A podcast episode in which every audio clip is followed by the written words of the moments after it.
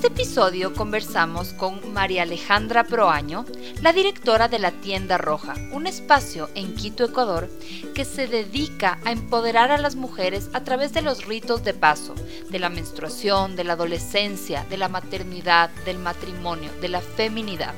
Con María Alejandra pudimos saber más sobre las diferentes diosas que habitan en nuestra ciclicidad femenina y cómo ponerlas a favor en nuestra maternidad. Escucha este hermoso capítulo sobre maternidad y espiritualidad.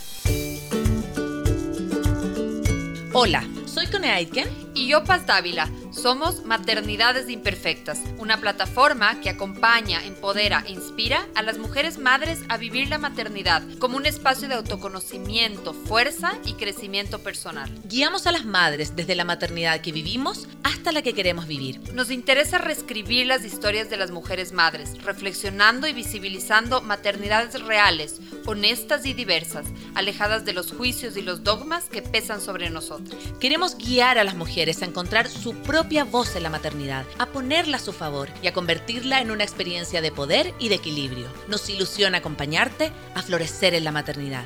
Bienvenidos.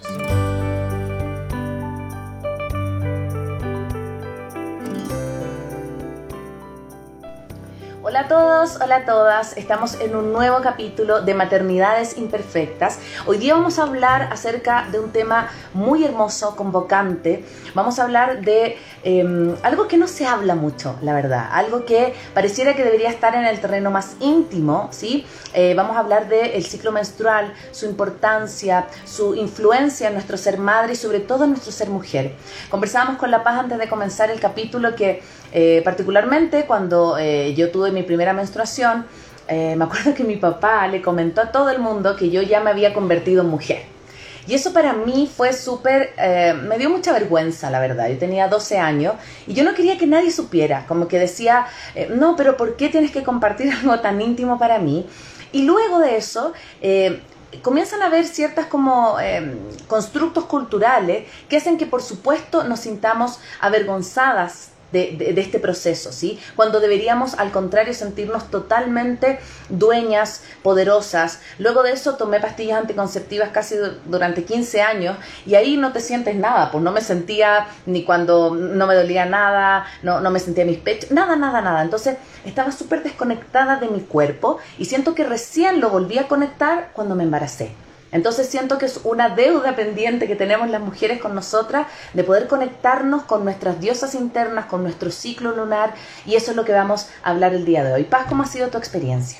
Este ciclo de talleres de la tienda roja, que es el, espacio, este espacio femenino, la tienda roja era este lugar ancestral en donde se reunían, ya nos va a contar más la Mariale, donde se reunían las mujeres a compartir sus secretos, su sabiduría, y eh, yo hice los talleres de la tienda roja y para mí fue un encuentro muy lindo con mi feminidad porque yo venía de, estudios de sociología de género, eh, que, de alguna manera eran como, como, como, que de alguna manera me, en, mi, en mi experiencia me sentaron en una única feminidad.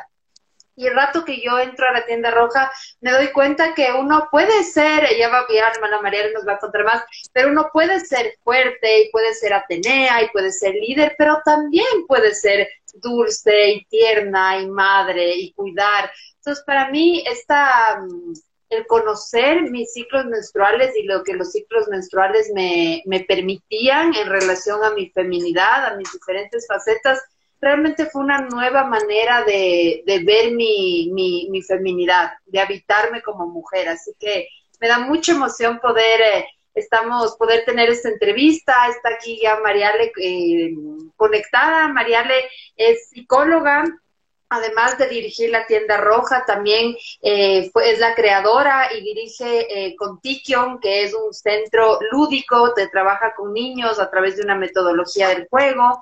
Eh, Mariana acompaña mujeres, eh, reciente, bueno, nos hace más o menos un año más, eh, publicó su libro sobre este, en relación a, la ciclicidad, a las diosas que habitan en nosotras. Así que estamos muy felices de tenerte aquí, Mariale, bienvenida. Hola querida, qué bueno verte los tiempos. No te había visto así en persona. Bueno, esto no es persona, pero sentirte así cerca. Y también conocerte a ti, a tu socia, que bueno, estoy muy feliz de estar aquí en Maternidades Imperfectas, me encanta el nombre, me encanta el logo, me encanta lo que publican. Estoy muy contenta de que estas iniciativas frente a lo que significa la maternidad existan para que se desmitifique, se desromantice también y que se permita ver a la maternidad desde otras aristas que no ha sido vista. Muchas veces la maternidad simplemente ha sido vista desde esas ideaciones muy Disneylandia o muy Hollywood que nos han impuesto y en realidad es mucho más y ese mucho más es lo que hace que la maternidad sea tan mágica. Yo hace como unos dos meses, tres meses podría ser, escribí un texto sobre la maternidad como camino de iniciación espiritual. Porque cuando uno está caminando en el mundo de la espiritualidad, el maternar eh, parecería ser un camino completamente distinto.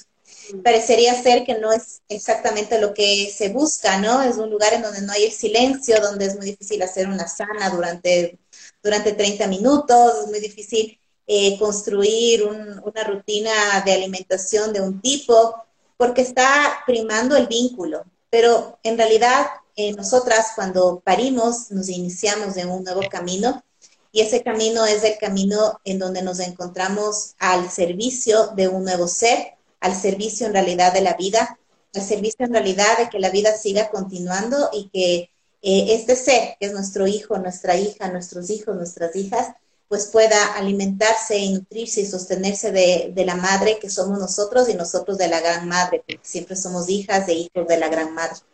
Estoy muy honrada de estar aquí con ustedes.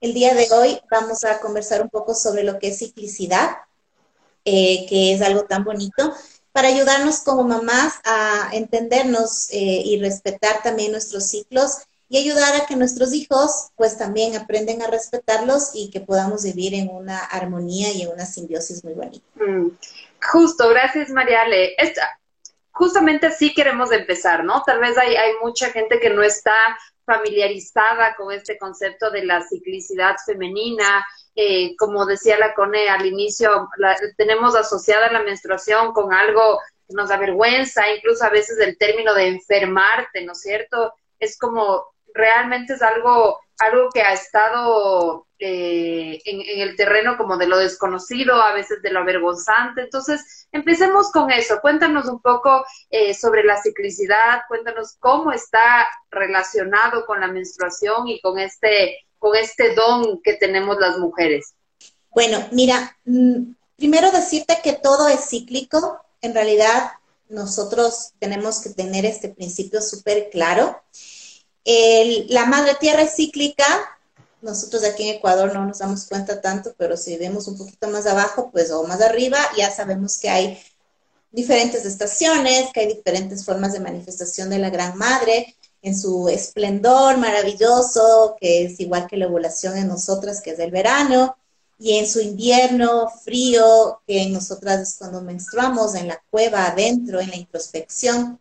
Entonces, la Gran Madre es cíclica, la Luna es cíclica, en realidad el sistema solar es cíclico, en realidad la vida misma es cíclica, nosotros tenemos ciclos de en nuestra vida, tiempos en donde estamos súper conectados con el mundo de afuera, tiempos con el mundo de adentro, hacemos hombres y mujeres, Nuestras finanzas son cíclicas, hay momentos en que estamos en un esplendor, momentos en que estamos en carencia, nuestras relaciones con nuestras parejas son cíclicas, momentos en donde estamos en un momento de gran, de mucha, mucha cercanía, de mucha acogida, momentos donde estamos más con nosotros mismos. Todo el tiempo estamos en una ciclicidad. Entender eso es para mí muy sanador ha sido una revelación tan bonita que me ha sido entregado desde el mundo de, esta nueva filosofía que he estado trabajando, que es el taoísmo, en donde en realidad todo tiene que ver con un estado de ciclicidad y todo tiene que ver en realidad con una gran unidad. Ahora nosotras tenemos, como yo digo, dibujado lo de la ciclicidad, porque en nosotras literalmente, no solamente así analizando cómo es que es mi ciclo en mi mundo laboral, sino literalmente tenemos un ciclo menstrual que es ovulatorio y que es hormonal en total. Generalmente si uno investiga sobre ciclicidad femenina, encuentras cuatro arquetipos que en todo el mundo se trabaja alrededor de ellos, que es la menstruación, la preovulación, la ovulación y la premenstruación. que le han puesto diferentes nombres como maga, bruja, doncella y, y madre. Y en nosotros, en la tienda Roja Matriz, se hace a través del libro de las ocho lunas, el camino de las ocho lunas, en donde ya no se muestra solo en cuatro cuadrantes, sino en ocho cuadrantes. Esto hace que se pueda mirar estos cambios sutiles entre la primavera y el verano, estos cambios sutiles entre el verano y el otoño, estos cambios sutiles entre el otoño y el invierno, y en nosotras, en las ocho hormonas que nos habitan, porque en realidad no solamente son dos ni cuatro, sino ocho. Eso quiere decir que cada tres días y medio, cuatro, cambia nuestra constitución química y nos volvemos otra persona. Si nosotros estamos con un shot de estrógeno, tenemos una forma de, mirar la vida. Si tenemos un shot de noradrenalina, tenemos otra forma de mirar la vida. Si tenemos un shot de progesterona, otra forma de mirar la vida. Y así de ocho diferentes dimensiones. Esto hace que si nosotras como mujeres aprendemos a manejar nuestra, nuestro conocimiento interno, de nuestro fluido interno, de nuestra energía interna, podemos entender que existen también ocho formas de manifestarnos en nuestro mes, durante desde que menstruamos hasta que volvemos a menstruar. Em, también es importante hablar de que la menstruación es una de las fases de las ocho, que es la que más se ha, se ha visto visualizada entre comillas, porque todavía hay muchos lugares donde sigue siendo un tabú y menstruar todavía es un problema. Pero nosotros en Tienda Roja ya vamos a estamos trabajando ya casi dos años y medio en que se visualice y se entienda la ovulación. La ovulación es un lugar en donde solamente se le ha unido para eh, el tema de los hijos biológicos, pero la ovulación cuando ya tenemos nuestro hijo biológico y no queremos tener otro hijo biológico enseguida o no queremos tener otro, la ovulación también representa nuestra creatividad y nuestro poder creador en materialización de sueños y proyectos. Y esto es algo que nos han ocultado, que no nos ha sido dado, que se nos ha sido olvidado. Y ahora estamos trabajando muy fuertemente para recordar que ovular significa materializar y menstruar significa pasearnos. Y luego están todas las otras seis diosas, tres que suben y tres que bajan, mostrándonos cómo, cómo es realmente este, este camino de, la ciclicidad femenina. Hay muchos tabús, pero cada vez hay, estamos caminando mejor. Está ahora hasta queriendo ponerse una ley dentro de la Asamblea Nacional de Higiene y Salud Menstrual aquí en nuestro país. Hay leyes en otros países donde ya está instalado estuve con la asambleísta hablando porque le decía que no podemos seguir centrándonos en la menstruación, que tenemos que centrarnos en todo el ciclo, porque si nos centramos en todo el ciclo, podemos entrar a todo lo que es la maternidad consciente también, por ejemplo, con respecto a su proyecto. Así que eso es como que en general, entender que somos cíclicas, entender que nosotras somos cíclicas porque tenemos ocho hormonas, entender que si nosotros nos conocemos en esas ocho que nos habita, podemos entendernos luego, que es como el core de, nuestro, de nuestra charla, que somos ocho tipos diferentes de mamás y respetando nuestra ciclicidad, saber qué momentos son los momentos donde vamos a tener más energía para jugar para el mundo de fuera y momentos desde la maternidad que vamos a estar con menos energía para estar en el mundo de adentro con nuestros hijos y aprender con nuestro ciclo a maternar. Sí, me parece hermoso lo que nos cuentan, Mariale, porque eh, yo reconocer, bueno, yo no he hecho los talleres eh, de tienda roja y La Paz siempre me hablaba, me decía, tenemos que hacer un capítulo con la Mariale porque te va a volar la cabeza lo que ella habla. Y yo ya con esto que dice ya estoy con la cabeza así como abierta y dispuesta a entenderlo, porque yo tengo casi 40 y nunca había escuchado esto. Nunca había escuchado de estos ocho tipos de mujeres, estos ocho tipos, en vista que no estamos entrando en la maternidad, ¿no? De madre, estos ocho espacios en donde tú puedes como transitar. Y muchas veces yo siento que entre, incluso entre mujeres, ¿no? Cuando estamos, por ejemplo, premenstruales, ah, pero ya le va a llegar la regla, ya está así, como que lo, lo minimizamos, ¿no? Cuando si todas tuviésemos este conocimiento y saber obviamente que es porque estás en cierta etapa de este periodo, nos podría incluso ayudar a ser más sororas, a poder entendernos, a poder acompañarnos. Cuéntanos un poco entonces más como de cada uno de estos estadios para poder entender eh, qué nos posibilitan y qué también, qué cosas a lo mejor durante estos espacios quizás deberíamos evitar hacer o, transitar. Bien, para eso entonces tenemos que la mejor forma para todas nuestras radioescuchas y todos los seguidores que tenemos ahorita en el Instagram es primerito entender el, movimiento cíclico, porque si no va a ser difícil entender el otro. Entonces, si ya nos vamos a imaginar a nosotras y vamos a relacionarnos con la madre tierra, vamos a poder estar como súper conectadas con el entendimiento de que es mutable y cambiante. Lo segundo que vamos a tener que entender es que en nuestro caso es una situación hormonal. Esto quiere decir que no es inventar. No es que un día yo cogí y me senté, me voy a inventar. Sino que en vez de llamarle un nombre, como por ejemplo androsteneidona, es que ahorita te cogió la androsteneidona, le he puesto nombres de diosas para que de esa manera sea más accesible a la psique colectiva. Porque cuando tú le ubicas, por ejemplo, tu mente a Afrodita, rápidamente tu inconsciente colectivo te ubica en Afrodita. Entonces, cuando tú lees el libro o haces el camino de las ocho lunas, sabes que Afrodita es una mezcla entre testosterona y estrógeno.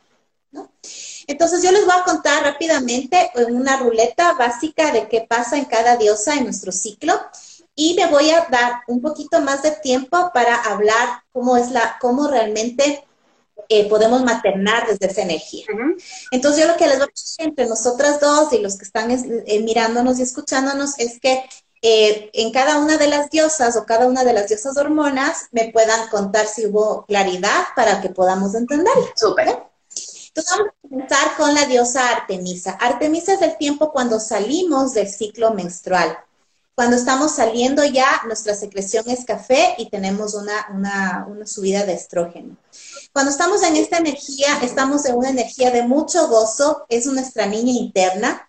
Entonces acabamos de salir de la cueva, de estar en reposo, de estar en calma y tenemos ganas de jugar, de explorar la vida, de mirar la naturaleza, de conectarnos con el gozo desde lo liviano y lo esencial. Por lo tanto, es un hermoso momento que como madres podamos conectarnos con la naturaleza con nuestros hijos, hacer exploraciones, salir al jardín, salir al bosque, salir a la montaña, salir a la playa, salir a estar con la gran madre eh, y es un hermoso momento para jugar con nuestra niña interna, con nuestros hijos. Porque está activada nuestra niña interna y la energía del principio, del renacer.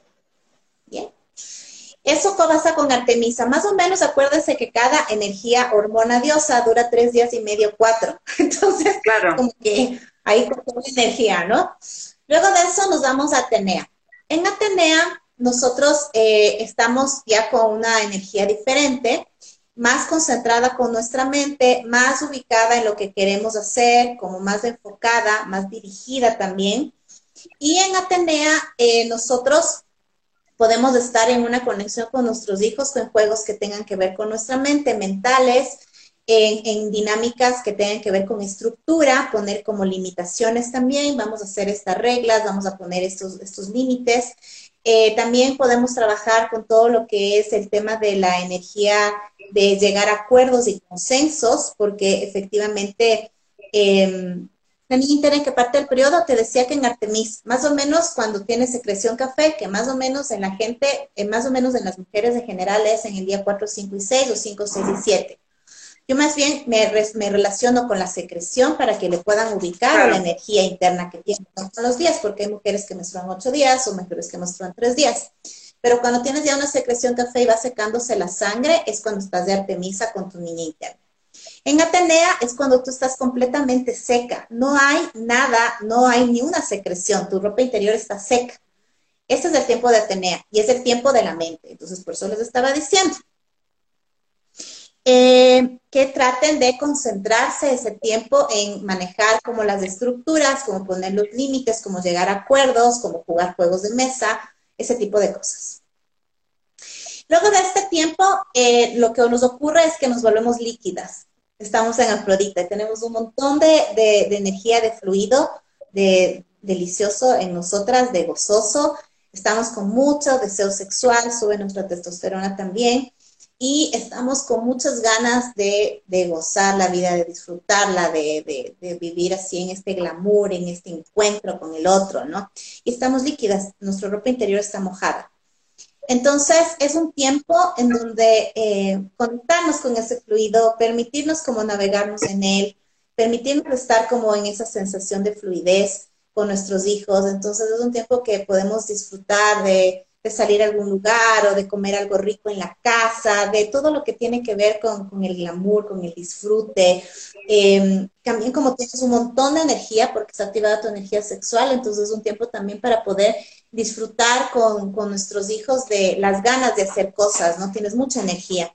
Y es un tiempo que yo sí quisiera, sé que estamos conectadas a la maternidad, pero la maternidad también conlleva nuestras relaciones de pareja en donde podemos darnos como una pausa para un encuentro con nuestra pareja, porque vamos a estar con alto deseo, vamos a estar con muchas ganas de un encuentro, ¿no? Sexual y también amoroso. En Afrodita, esta fluidez es como un río, como esto, este fluido que tienes, ¿no? Que te dice, ponte flow, o sea, disfrútalo, hace que todo sea fluido, ¿no? Como este easy going, esto es Afrodita, easy going, todo el tiempo está en esa energía. Cool, pero dura tus días y medio. Luego de eso, nos encontramos con Sarasvati, que es nuestra ovulación.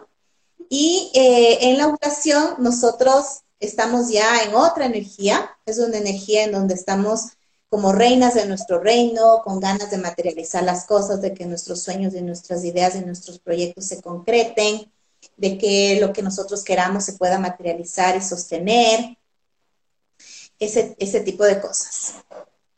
Eh, y en ese tiempo, cuando estamos como de Sarasvati, sí es un buen momento para que nuestros hijos puedan entendernos como las guías que somos, como, ok, vas a hacer estas cosas, como esta guía que te dice a dónde ir, como la estructura del reino también, como arreglar eh, eh, qué es son los lineamientos que ellos tienen que hacer en nuestro reino, que entiendan que nosotros somos esa reina que dirige amorosamente nuestro reino.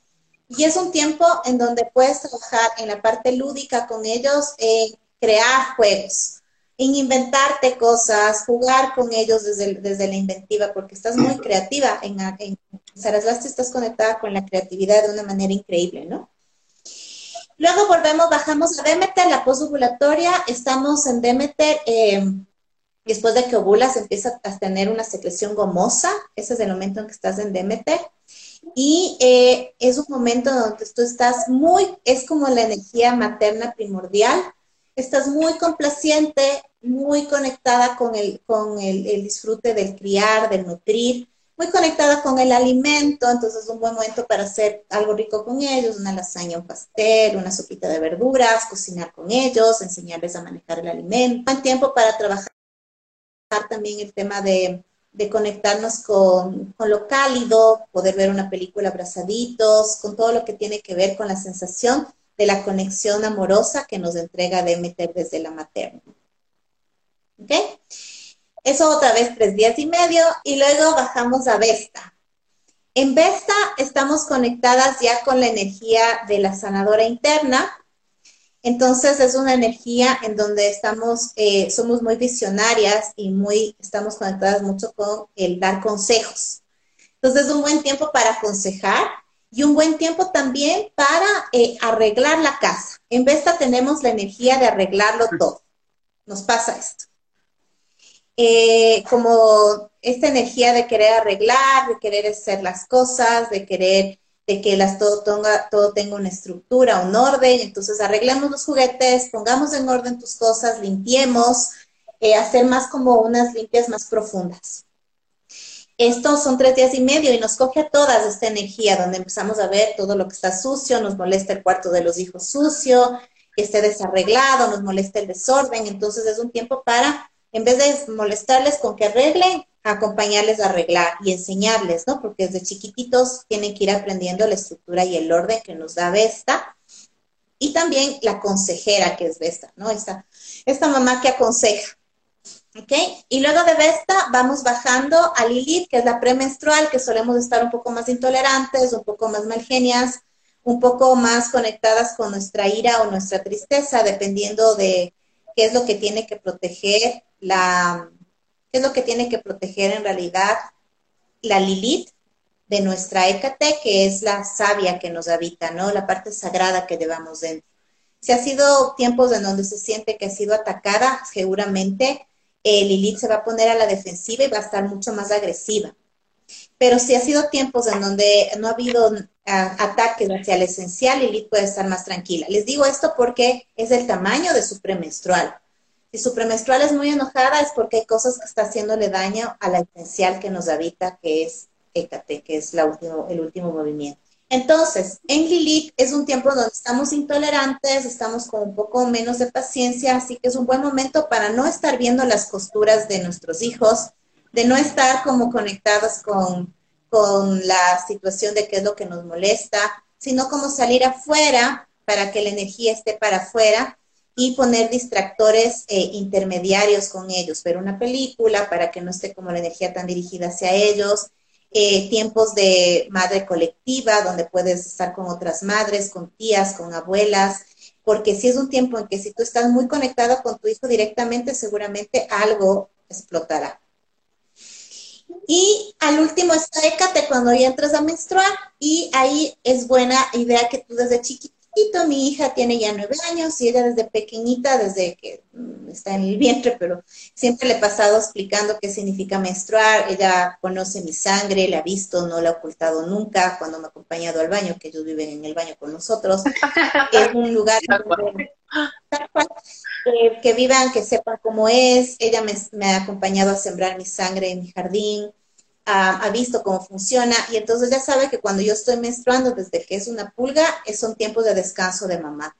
Entonces ella desde que tiene dos años, ella ya como que sabía que la mamá está menstruando porque lo veía en el baño, porque le decía o porque me sentía y era como es tu tiempo de estar décate, estás menstruando y con su papá en esos primeros años pues eran los que dirigían la casa esos dos días, especialmente en el día de mayor sangrado yo descansaba.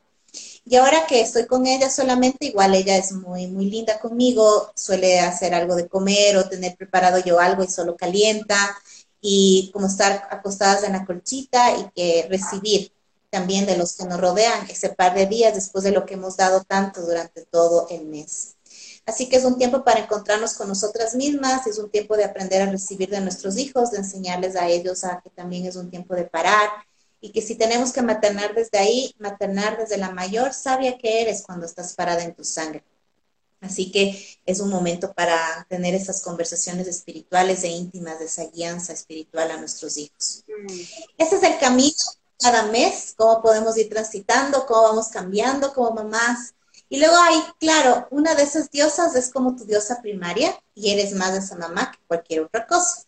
Entonces hay mamás que son más afroditas y pasan en el mundo del flow, hay más mamás que son súper ateneas, que si no tienen 20 sobre 20 o 10 sobre 10 y le hacen hacer miles de deberes, o mamás que les interesa mucho que tengan ese conocimiento, están en seis talleres vacacionales en vacaciones, y mamás que son artemisas y las vacaciones es despertarse tarde y salir al bosque, estar en el jardín. Entonces, ¿qué tipo de mamá eres? Me encantaría que los que nos están escuchando y los que nos están escribiendo, veas, ¿cuál es tu primaria? Porque eres las ocho, no hay otra opción. Eres cíclica, así que eres ocho. Pero ¿cuál es la que más te late? Eres esta mamá de los sermones, esta mamá que busca el orden todo el tiempo, esta mamá súper complaciente, mimosa, mamá gallina. Eres la mamá reina que maneja la estructura y como que guía desde ahí. Eres la mamá sabia, conectada con lo divino. ¿Qué mamá eres? Eres la mamá de los límites, porque Lilith es la que pone así como la hiperestructura, que puede estar como súper ahí como conectada con eso.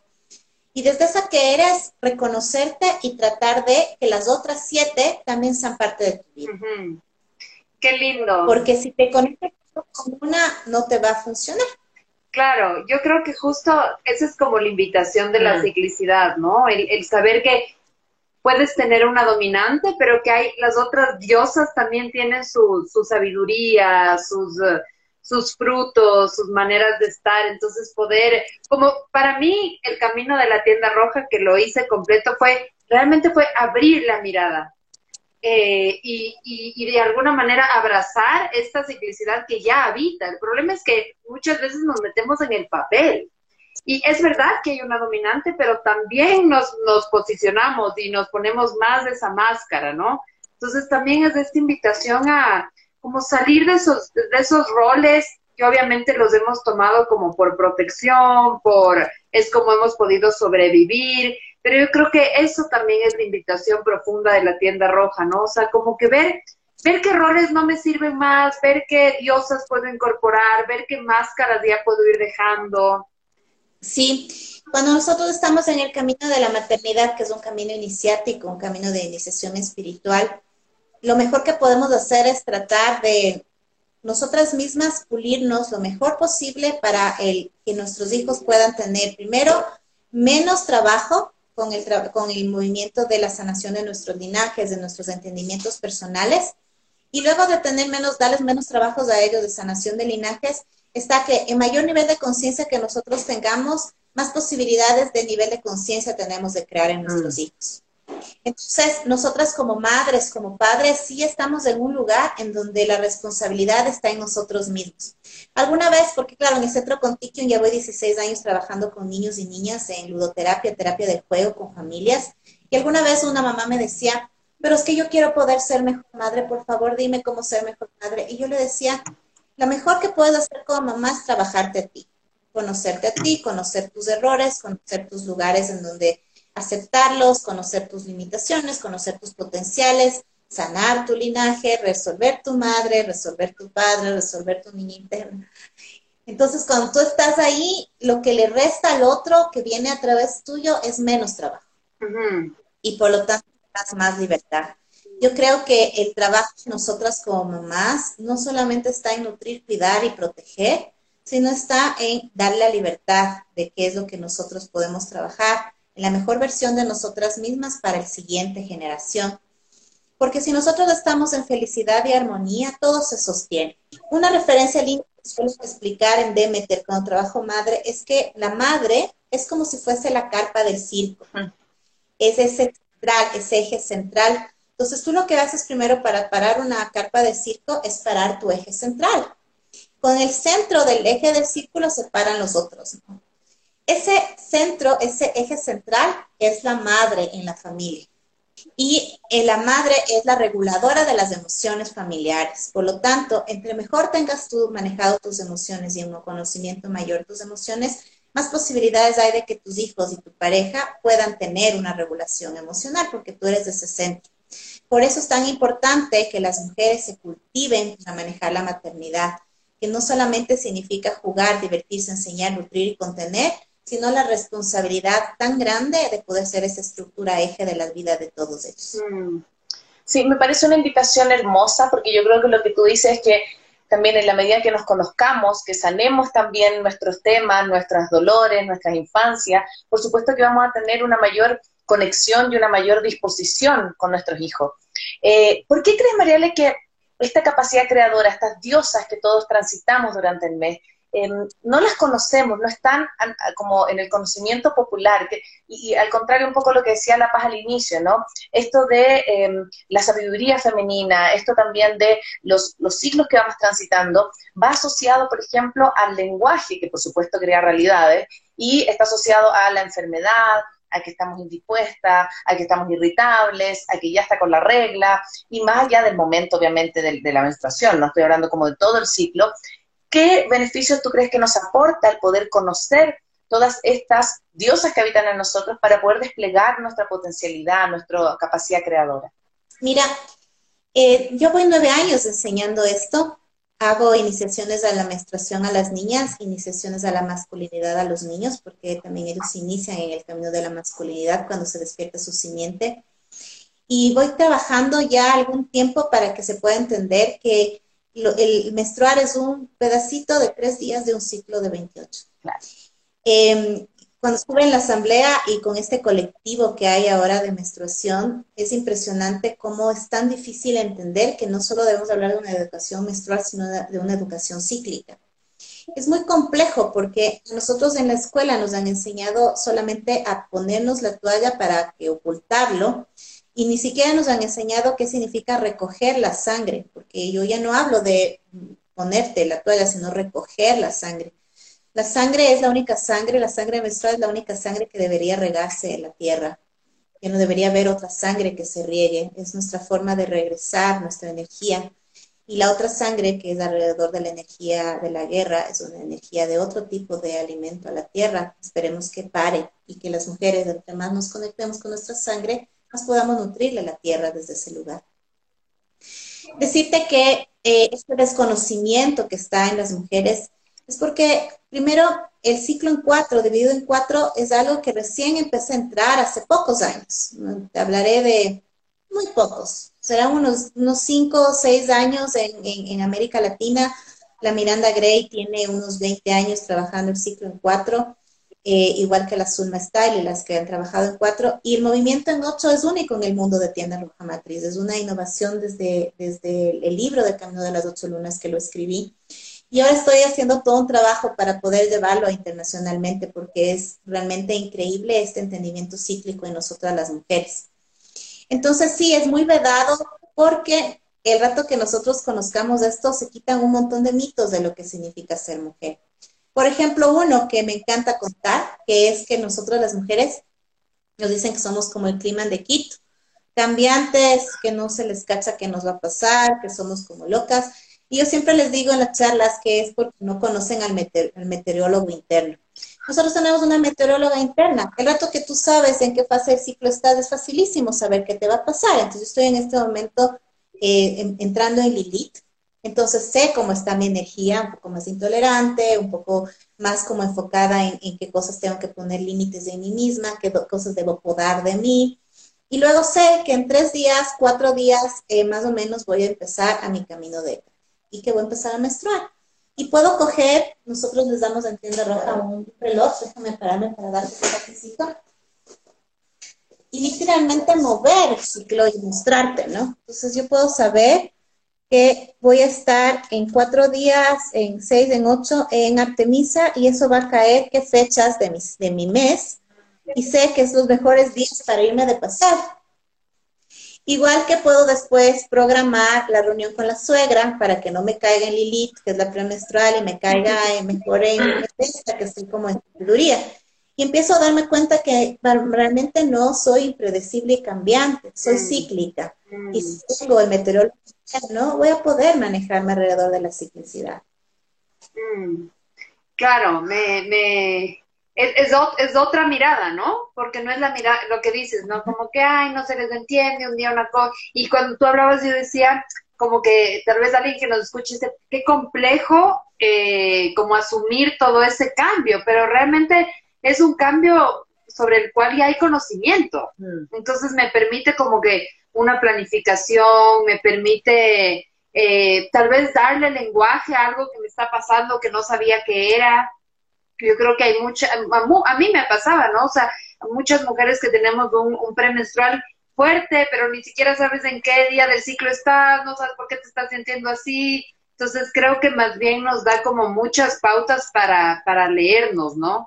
Y a mí me parece fabuloso que esto ya es un conocimiento, o sea, está escrito, está la Miranda Gray, estás tú, está y además tiene, como tú bien decías, su base científica, ¿no? O sea, su base a nivel como de las, de las diferentes hormonas que, que vamos, que vamos produciendo. Aquí está el libro, entonces el libro tiene una estructura bastante, diríamos, eh, fácil de leer, de acceder, pero está basada muy científicamente en la biología de nosotras, en nuestros fluidos, en nuestra temperatura basal, y por lo tanto después en los cambios psíquicos que tiene luego de los ocho años que pasé investigando con las cientos de mujeres que pasaron en tienda roja. Y entonces lanzo, diríamos, como esta nueva forma de la psicología cíclica para las mujeres. Porque cuando tú trabajas en psicología, te enseñan, eh, realmente, es verdad, no estoy exagerando, muchas patologías femeninas, entre ellas la famosa histeria, por ejemplo, ¿no? Que ya sabemos que viene de histerión, viene de útero y que se curaba con, con vibradores que así sanaban en la, época antigua, porque decían que lo que pasaba es que realmente no estábamos conectadas con el útero, ¿no? Entonces hay muchas enfermedades que en realidad eh, ahora quieren poner algunas enfermedades psiquiátricas como por ejemplo, el síndrome premenstrual, le quieren poner como una enfermedad psiquiátrica, es por un absoluto desconocimiento de la psique femenina. Entonces, cuando tú te paras en la, en la, en la Facultad de Psicología de cualquier universidad del mundo, te enseñan toda la psicología desde la mirada masculina mm. y no desde la mirada femenina. Esto es en realidad una propuesta de una psique femenina. Porque yo, cuando llega mi paciente, soy psicóloga clínica de cabecera, me llega y le pregunto, lo primero es, ¿cuándo menstruaste? Ahora ya ni les pregunto porque puedo darme cuenta solo sintiéndoles, pero ¿cuándo menstruaste? Ah, entonces sumo resto, está ahí, está en vesta, me está hablando esa la que quiere organizarlo todo, la que está harta de, de que no haya orden, la que está conectada con esa, con esa parte de la sabiduría, ah, me está hablando. Entonces, ha habido veces en mi consultorio en que llegan y dicen, es que me quiero divorciar, me voy a divorciar y quiero que me ayude a divorciarme. Yo, ¿en qué pasa estás? Está de Lilith. No le hago mucho caso a ese momento, le escucho todo su dolor, porque el dolor de Lilith siempre es real, solo que suele estar dimensionado muy ampliamente. Y le digo, vuelve la otra semana, sé que la otra semana va a estar en un momento de Atenea ya en más o menos en 10 días, le, digo 20 en 10 días, y sé que va a estar en Atenea, que va a estar más clara en su mente y le vuelvo a hablar del divorcio. pasa, me pasa a mí en la vida. No, sabes que sí, las cosas están un poco mejor, hay que retomar bien, hay que pensarlo bien porque te vuelves otra. Entonces, claro, para tomar grandes decisiones en la vida, como separarte, como renunciar a un trabajo, como casarte, como esas grandes decisiones, irte de un viaje, abrir un negocio, yo les enseño a las mujeres que deben ser una decisión tomada desde las ocho diosas. Cada una de ellas está segura que eso quiere. Mi Artemisa, ¿quiere un hijo? Sí, quiere alguien con quien jugar, quiere salir, quiere eh, expandir la vida, quiere estar en esa energía de Artemisa. Muy bien, check. Mi Atenea, ¿quiere un hijo? Sí, mi Atenea sí lo quiere. Y así hacer como un análisis de tu comité interno y saber en tu energía, porque nosotras no solo somos una, somos ocho. Entonces puede ser que tú te coja la energía de separarte o hacer algo y realmente necesitas un conocimiento más completo que vive adentro tuyo en tu comité esencial. Quiero, quiero agradecerle a todas las personas que están conectadas y también que se van a conectar a través de nuestras plataformas digitales y a través de Radio Sucesos en este capítulo en que estamos hablando de la importancia de la ciclicidad femenina. María, quiero, quiero ahondar en lo que tú cuentas de tu libro porque me parece que es un aporte tremendo y sobre todo en tus años de experiencia en la tienda roja.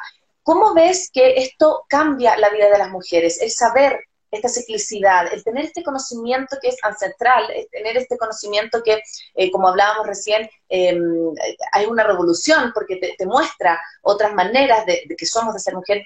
¿Qué has visto en, en, general en las mujeres cuando tienen este conocimiento? ¿Cómo impacta en su ser madre, en su ser mujer? Bueno, sí, tenemos ya algunos, diríamos, estudios, porque ya son casi nueve años. Vamos a empezar la décima generación de las, de las ocho lunas, que es en septiembre de en octubre de este año aquí en Ecuador y vamos a también comenzar en septiembre en Colombia y espero que en otras partes del mundo también. Nosotros hemos visto que las mujeres lo primero que ocurre es que al entenderse cíclicas y cambiantes aman su ciclicidad. Entonces ya no les cuesta el entenderse y es como que ahora ya sé por qué estoy mal genio, por qué estoy tan feliz o por qué estoy tan optimista. La reina del reino, la Sarasvati tribulatoria, es la optimista. Abre la y encuentra una, alcachofa y está feliz con la alcachofa porque todo le parece posible. Pero al mismo tiempo, en dos semanas, vivir, ve la alcachofa y se muere de las ¿Por qué no planifiqué? ¿Por qué no hay nada en la casa? Entonces, al entenderse que son cambiantes, ya no se mueren de las iras con ellas mismas, ya no son intolerantes con ellas, ya pueden entenderse qué está pasando y empiezan a transmitirlo a su pareja, a sus hijos, a sus madres, a sus padres, a sus compañeros de trabajo y empiezan a ver una mayor armonía.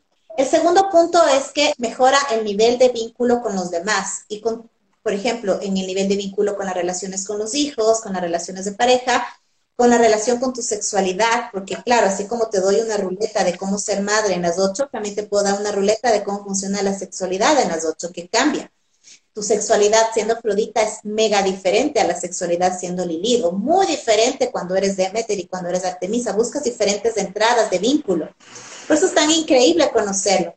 Yo le llamé al libro en el subtítulo Encuentros Esenciales con los Secretos Femeninos, porque mi plan es que también los hombres lean el libro y puedan entendernos en nuestra magia de nuestra ciclicidad, entender cómo relacionarse con nosotras.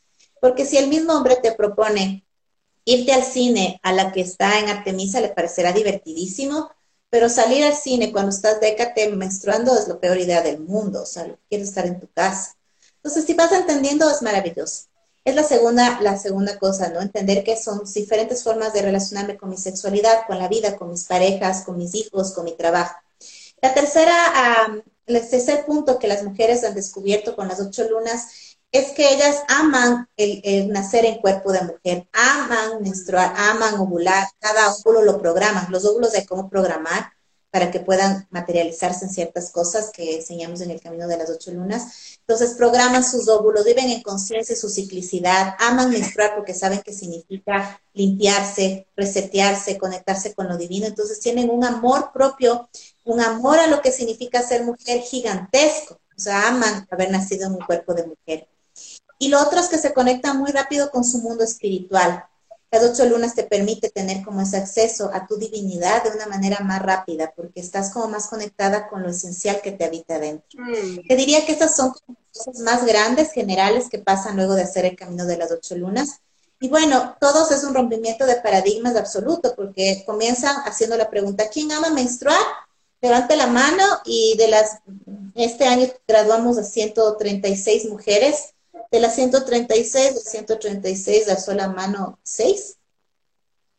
Entonces, claro, eh, es una escuela muy profunda, ¿no? Al último, cuando te gradúas, ya amas menstruar, mínimo.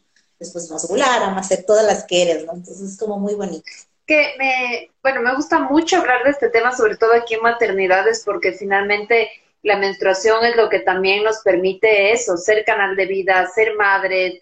Te escuchaba y me, acordaba de, de, un libro que es una obra fundamental en maternidad de Adrián Rich, que es Nacemos de Mujer, que a mí solo esa frase, ese título me parece, me parece maravilloso, ¿no? Y quisiera eh, que nos cuentes un poquito más de esto que mencionaste, este artículo, esto que mencionaste al inicio de la maternidad como este viaje iniciático, como esta, como esta posibilidad de, de, iniciar, de conectarnos con nuestra espiritualidad.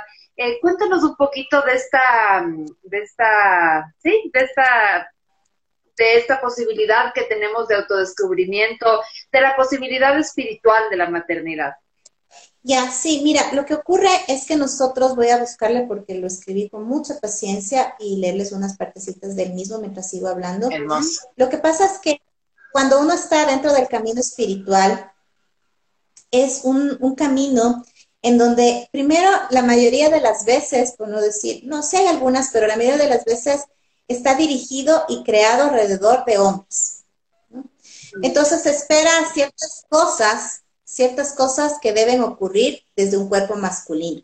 Entonces, em, a ver, hay que levantarnos a las 5 de la recién escuchaba a, un maestro que decía esto, ¿no? Un yogi. 5 de la mañana, 3 y media de la mañana, a las 5 ya que estar así y tener esto y luego recibir el sol de esta manera, hacer estas meditaciones, hacer esto, hacer esto. Y entonces yo, claro, yo veía esto y decía, todo esto lindo, y cuando uno es mamá, todo no funciona así. Uno se levanta cuando tiene hambre el bebé para darle la teta, y uno tiene que después estar en libre demanda, que como en mi caso, imagino que el de ustedes, no puede estar más que enfocado que en que estás al servicio literalmente tu cuerpo de otra vida. Entonces, a ver, necesito 35 minutos para hacer una sana. ¿Cómo? en medio puede ser que haya un poco, que haya hambre, que haya un grito. Entonces, claro, este, este tipo de camino espiritual en donde se espera que haya un silencio absoluto, en donde estamos todos ahí conectados con el ayuno y con las, la sana y con el mantra, es un camino espiritual muy alejado para la madre, para lo que significa maternar. Realmente no es un, un lugar en donde nosotras como mamás podríamos realizarnos. Entonces, la única opción que nos queda ahí es que los hijos crezcan y que sean grandes y dejarles encargados con alguien para ver si así me voy a algún templo a hacer este camino. Entonces, claro, a mí me pareció, realmente me, pareció doloroso, me pareció así como no puede ser que si nosotras somos las que seguimos perpetuando la especie, hasta aunque sea, somos las que abrimos el camino de la vida, somos las que estamos conectadas con la vida misma, ¿cómo va a ser posible que el ser madres nos quite el camino espiritual?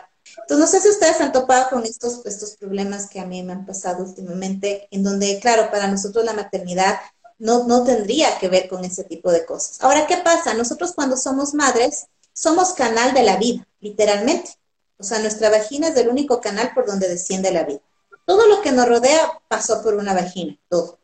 Porque el que hizo este, este, este asiento esta de vidrio era un hombre que nació por una vagina, así que la vagina es la única forma de canal de materialización de la vida. Ese entendimiento es un entendimiento increíble porque te das cuenta que nosotras somos el canal por donde desciende las ideas y la vida. Y eso es algo gigante y maravilloso. Cuando nosotros entendemos ese movimiento, podemos darnos cuenta que la iniciación está al abrirnos a la vida, a ser canal de vida al permitirnos que nosotros como madres encontrarnos en esa realización, al abrirnos a que descienda la energía divina a través de nosotros, a no impedir que nada sea desde nosotros, sino sea desde lo divino, hasta lo suficientemente vacías para que haya esa divinidad descendiendo. ese es como el camino, ya estoy por llegar, ya estoy por llegar, ya, ya llego para leerles, pero ese es el camino increíble que nosotros como mujeres tenemos, ¿no? Y es algo que nos ha creado en el cotidiano, espacios para que las mujeres puedan conectarse con su lado espiritual, porque los únicos son los espacios creados desde el masculino, ¿no? ¿Cómo les va viendo hasta ahí? Para allá, Hoy, no lo encuentro. Tremendo, mucha, mucha resonancia, Mariale, mucha resonancia, porque em, yo creo que en la medida, nuevamente, volvemos a lo mismo, que, que, nos demos cuenta de la capacidad creadora, de que somos fuente de vida, de que estamos conectados con la divinidad, con la divinidad de la vida, yo creo que esa es la única manera también de cómo poder honrar todos estos procesos, todos estos ciclos, todas estas diosas por las cuales atravesamos y no odiarnos, no odiar nuestra, nuestra, me explico, nuestras, nuestros cambios, sino que amarlos e integrarlos en la medida que los conocemos. Me quedo con eso de lo que tú dices de ser nuestra propia meteoróloga interna, que, que, es una metáfora muy, muy lúdica y muy didáctica para poder decir, si yo no sé qué estoy atravesando, tampoco sé a qué puedo estar expuesto y qué decisiones puedo tomar en determinados momentos de la vida, ¿no? Mira, ya lo encontré. Les leo, que es cortito. La maternidad como camino espiritual. Cuando el llamado de tu ser a seguir creciendo está latente en tu vida, buscas caminos y maestros para que te guíen, para que guíen tu camino descubriendo que para que llegar a ciertos grados de excelencia debes estar sola. Sola para tener silencio y lograr entrar en estados de meditación maravillosos. Sola para tener rutinas de yoga, pilates o alguna otra práctica física todos los días sin interrupciones sola para escoger una alimentación sublime, sin azúcar, ni golosinas, ni nutrientes de mi positivo estado presente. Sola para integrar el sonido de las aves en medio de la naturaleza y escuchar cómo crecen las plantas y extienden sus raíces. La mayoría de las prácticas que se plantean para llegar a estados de conciencia involucran un cultivo solitario en calma y en silencio. La maternidad es diferente. Desde el micro instante que nos quedamos embarazadas, nunca más estamos solas. Compartimos nuestro cuerpo, nuestro espacio vital, compartimos nuestra sangre, nuestro líquido vital, compartimos nuestro tiempo, aprendemos a entendernos como una dualidad, una colectividad. La maternidad involucra ruido, involucra compartirse, involucra meditar mientras suena la banda sonora de Frozen, involucra encontrar el silencio interior entre el llanto matutino cuando cambiamos un pañal, Involucra entregar tu cuerpo para nutrir como cascada por tus senos en una postura de yoga desconocida e inventada por ti en cada momento. La Gran Madre nunca está sola. Dentro de ella la habita la totalidad, el ruido, el excesivo movimiento, los gritos eufóricos, los bailes de felicidad. No existe silencio para ella. Y en ese ritmo donde todo nace y muere ha generado el equilibrio, la paz. Para las madres, este es el verdadero camino espiritual. ¿Está vedado camino espiritual para las madres? ¿Debe subir una montaña o dos o tres sin mis hijos para realizarme? ¿Se puede llegar a estados de conciencia mística mientras materno? Claro que se puede. Hay otras formas de sentir lo divino que te habita. Hay otras prácticas que te permiten sentir el gozo estático en tu ser. Hay otras formas de que despierte la sensación de totalidad y unicidad. No estando sola, es siendo un colectivo por lo menos de dos, tú y tu hijo. La maternidad es bendita, debe dejar de ser romantizada y mirarla como el camino iniciático que realmente es, un camino de entrega y servicio a la vida. ¡Ay, qué hermoso! ¡Ay, qué hermoso! ¡Qué emoción! ¡Qué lindo! ¡Qué emoción! Entonces... Sí, qué otra sí, la maternidad. Es otra forma, y creo que es tiempo de mirarla desde ahí, ¿no? Es, un, es el papel más importante que existe. Si nosotras no existe la vida, deja de, funcionar todo lo que involucra estar conectados, ¿no? Así, que sí, por eso soy tan feliz con sus maternidades imperfectas. Soy tan feliz de que haya mujeres trabajando por una maternidad consciente, una maternidad no romantizada. Y ahora una maternidad cíclica, mm. manos de ciclicidad. Muchas gracias, Mariale. Ha sido una entrevista inspiradora, un encuentro. Eh, vamos a ir cerrando. Eh, en maternidades cerramos con tres ideas fuerza, así que cada una va a decir eh, una, la idea que más le resonó de este capítulo. Así que adelante, Connie. creo que la dije recién, me parece que esto de ser nuestra meteoróloga interna y conocernos nos da la posibilidad de poder tomar mejores decisiones, de poder saber por qué nos pasan las cosas, de poder decidir qué cosas hacer y qué cosas no. Y por supuesto, enfocado en la crianza, me parece que el tener esta herramienta nos permite eh, saber y criar a nuestros hijos de una forma más consciente. A mí me gustó mucho esto, como de, de que ellos sepan desde el inicio, sean hombres, sean mujeres, me parece también bonito esto de que sea indistinto, que puedan saber de, la fortuna que tenemos todas de ser mujeres y de honrarlo y, saber que somos divinas por eso. Así que me quedo con eso. Paz. Me gustó mucho este tema de que conocer de nuestra ciclicidad implica amarnos más. Eso me parece muy bello porque creo que a veces en la maternidad nos culpamos porque no fui parto natural, porque estoy más gordita, porque bien, porque dejé dejé de trabajar, porque he dejado mucho tiempo mi trabajo. O sea, hay, hay hay como muchas afectaciones a veces a la autoestima, mi autoimagen, y, nos y quitamos la mirada de lo esencial, de lo esencial de, que somos canal de vida, de que es sagrado, de que estamos aquí por, por, por madres que han sostenido, por la gran madre. Entonces realmente me conecta mucho también con el propósito espiritual de maternidades. Esa, con eso, con eso me quedo. Mariale. Bueno, yo cierro diciendo que amemos nuestra ciclicidad, entender que todo es cíclico cambiante, entender que la maternidad es un camino de iniciación para las mujeres, que al volvernos madres nos volvemos otros seres humanos ofrendadas a la vida, entregados a esa otredad que es nuestros hijos, que realmente es a la humanidad. Y también entender que nosotros también siempre somos hijas de esa gran madre y por lo tanto podemos descansar allí, recordando que todo lo que habita este mundo, todo y cada uno de ellos, baja por un cuerpo de mujer y todo lo que nació de este mundo nace de ese gran útero femenino. Mm. Así que allá vamos, ya vimos y eso somos. Mm. Gracias Mariale por acompañarnos, gracias por, por, por abrirnos este conocimiento. Quiero invitarlos a todos a que puedan acompañar y también seguir y, preguntar en Tienda Roja, porque me parece que es un conocimiento que tiene que estar al alcance de todos. Así que eh, recordarles también que este capítulo va a estar pronto en nuestras plataformas digitales y nuevamente agradecerles por acompañarnos en, este, en esta visión y en este propósito de maternidades imperfectas, que es reflexionar empoderar y visibilizar maternidades reales. Así que muchas, muchas gracias, Marale, y a todos los que se conectaron. Nos vemos en una próxima oportunidad. Chao. Chao, chao, gracias. Soy Cone Aitken. Y yo, Paz Dávila. Gracias por regalarte este tiempo de autocuidado y crecimiento. Si quieres escuchar más capítulos y contenidos sobre maternidad y crianza, no olvides de encontrar nuestro podcast en iTunes y Spotify. Y a través de Radio Sucesos todos los domingos a las 12 del mediodía. Te esperamos.